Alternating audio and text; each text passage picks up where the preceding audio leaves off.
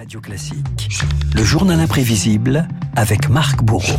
Aux combattants abandonnés, à leurs familles qui ont subi les camps, la prison, le déni, je demande pardon. Nous n'oublierons pas. Voilà, un geste euh, fort, Marc. Hein. Hier à l'Elysée, Emmanuel Macron a officiellement demandé pardon aux Harkis. L'occasion de revenir ce matin sur ces Algériens ayant combattu aux côtés de la France avant d'être livrés à leur sort. Ouais, des mots à l'Elysée hier sur une douleur, une plaie encore béante et euh, une phrase, des phrases bien accueillies par les Harkis et leurs descendants à l'image de la journaliste et écrivaine euh, Dalila Kershouch. C'est pour moi un jour historique parce que c'est la première fois qu'un président de la République demande pardon pour le, le, mal qui a été fait à la communauté harki. Je pense à tous les harkis qui sont décédés sans avoir pu entendre ces mots d'un président de la République qui reconnaît leur souffrance. Parce que c'est ça qu'on attend depuis des années. Une souffrance, un traumatisme qui a démarré il y a presque 60 ans.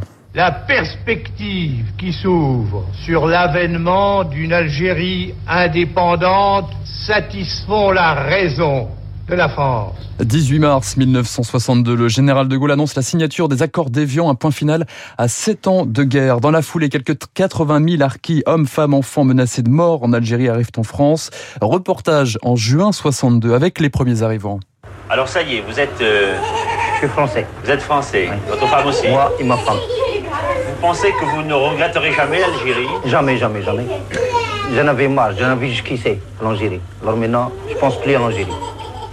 Ces rapatriements d'urgence, les autorités françaises ne s'y étaient pas vraiment préparées. Les harkis, on les appelle alors les inclassables, les irrécupérables, tous parqués dans des camps de reclassement, d'internement à Bias, à Rieswald, à Rivesaltes, pardon, ou encore à Saint-Maurice-l'Ardoise. Certains sont même placés dans des prisons désaffectées.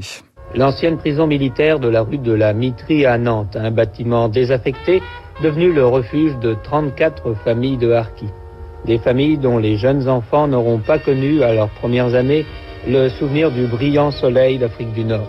On vit quelquefois à 7 dans certaines chambres. Promiscuité, insalubrité, malnutrition. Pendant près de 15 ans, ces milliers de franco-algériens vont vivre entourés de, barbelés. 1500 enfants ne seront pas scolarisés.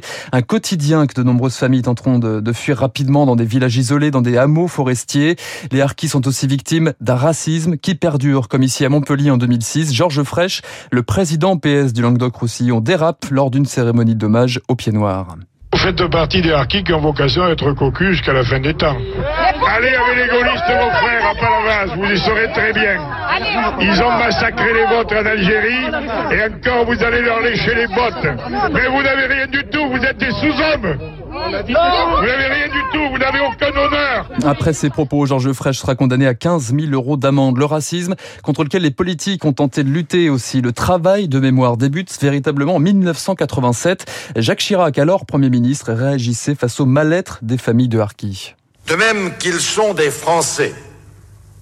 Des Français comme tous les autres. Ni plus, ni moins. Les Français musulmans sont aussi des rapatriés à part entière, ça c'est vrai. En 2001, Chirac, le président de la République, cette fois, instaure euh, donc la journée nationale d'hommage aux Harkis le 25 septembre de chaque année.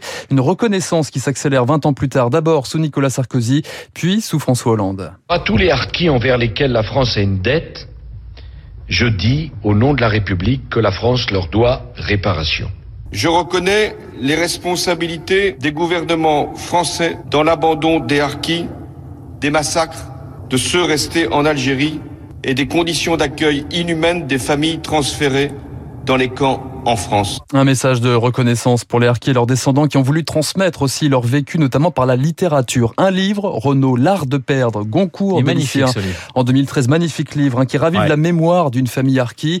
Mais la romancière Alice Zeniter voulait en faire une œuvre d'espoir contre les heures sombres. La vie est une longue chaîne de pertes à tous les niveaux, des petites choses comme perdre ses clés mmh. et des choses immenses comme perdre un pays ou perdre une langue. Au fil des trois parties, il y a toute une succession de pertes qui finissent paraître les conditions sine qua non du mouvement, de la vie. C'est un livre de combat. Alice Zeniter qui tentait de mettre des mots donc sur un traumatisme, car le silence n'est pas un espace neutre, écrit-elle.